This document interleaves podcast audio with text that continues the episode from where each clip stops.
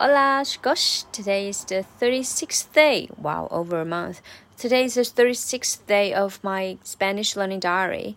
And yesterday I just had a day off because I was out uh, from like 9, 9 a.m. Yeah, and I wasn't back until like almost half past 11 p.m.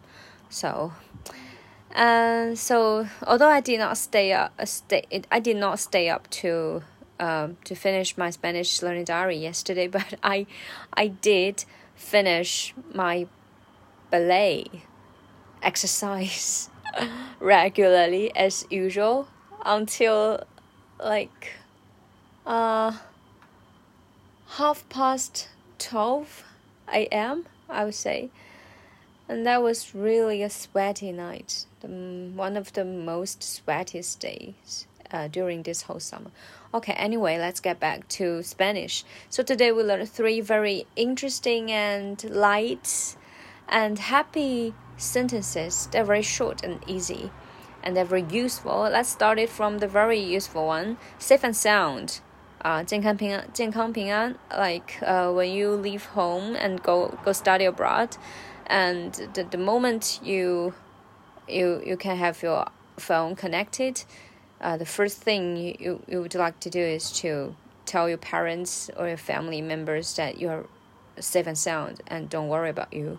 Yes. So in spanish is also started with uh with uh s. Yeah. Uh they are uh sano y salvo. Sano y salvo Sano means healthy, E means and, salvo means uh um how to say that? 平安 mm, safe, yes. So sound and safe, yeah, literally. So sano is salvo. Sano is salvo, safe and sound. And uh, then we also learned bon voyage. Uh, 旅途愉快, have a nice trip. So uh, in Spanish is um, buen uh, viaje. Buen viaje. Yes, buen means good, and it has very similar sounds with bon, right? Bon.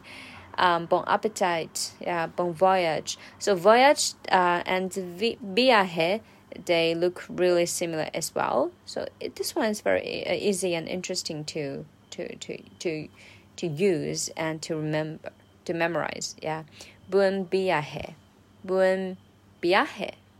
Yeah, buen viaje, buen viaje, buen viaje. I would choose this, the latter one. Buen viaje, bon voyage, good trip.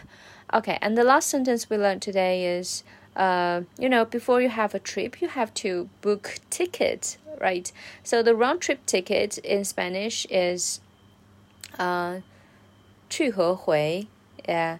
So in Spanish is um, let me think. Uh, de ida y vuelta. Yes. De ida. Ida means go. E means and. Vuelta means come back. So, uh, come and go. Go and come. Yeah. Um, 去和回. So, de ida y vuelta. De ida y vuelta. Okay, 往返票 round trip ticket, please por favor. And uh, if you just want want to book uh, the ticket to, you know, to, uh, for for for uh, one way ticket, then you can say de solo, de solo ida, de solo ida. Solo means only, so only uh, go means 只要去程票，yeah, uh, a one way ticket de ida, uh, de solo ida, de solo ida, porfa, de solo ida, por favor, de ida y vuelta, porfa, de ida y vuelta, por favor.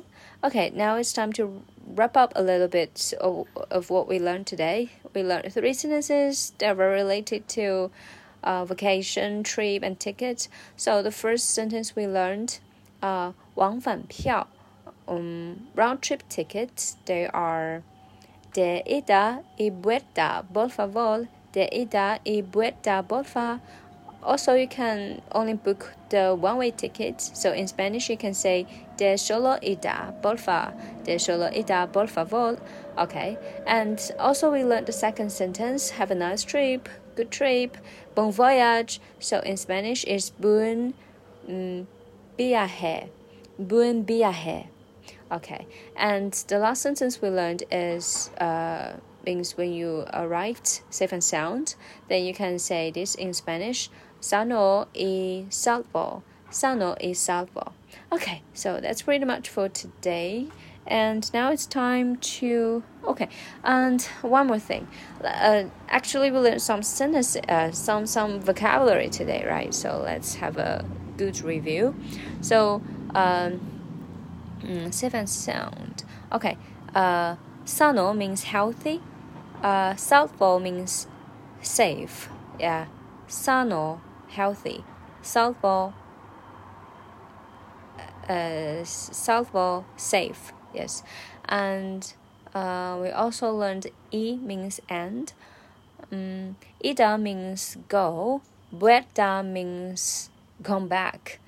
Uh, oh, buen means good, and viaje means um, trip. Yes, vacation uh, trip. Yes, trip, travel, trip tour. Okay, and now it's time to review what we learned uh, the day before yesterday, right? So uh, let me check. Well, uh, the day before yesterday, we learned two sentences like, uh, come on, let's go. So in Spanish, well, I can remember this. Um, vengo, vamos. Yeah, vengo means come on. Vamos means let's go. So this sentence, vengo vamos, uh, it has actually two functions. The first function is for you know encouraging, like uh, if if the guy is really shy and you want to encourage him or her to come out with you, you can say vengo vamos. Yeah, it doesn't matter. Let's go. Don't be shy. Vengo vamos. Come on, let's go. And the other function is for you know just for urging for you know um, tell uh, telling someone you should be quick you should be uh, you should you should hurry up uh, for example uh, you're waiting for this guy to go out and uh, for a restaurant which needs a reservation and, and you are going to be late then you have to go going to wait for another like 30 minutes or so. So this time you can say vengo vamos. Come on let's go. Hurry up. Yeah. Vengo vamos. Okay and the next sentence we learned is long time no see i remembered uh, it's literally the, the same order in spanish as in english so let me think a long time no see. Long means Guangdo. Uh, yeah, I remember that. Uh, Guangdo Dianbo. Dianbo is actually, um, well, uh, here's my tip. Uh, Dianbo sounds like Dianbo. Um, so you, you can imagine that time is Dianbo. so it, it's been a long time. Yeah, that's my, mm, well, my, my, my little tip. Uh, just for your reference, uh, Guando Dianbo. Guando Dianbo. No long time. Yeah, it's been a long time to see you. So long time no see. Total. Um, uh, it actually has four uh, words in Spanish as well, but we usually just uh, uh, say the first two. Guangdo Dianbo. Guangdo Dianbo.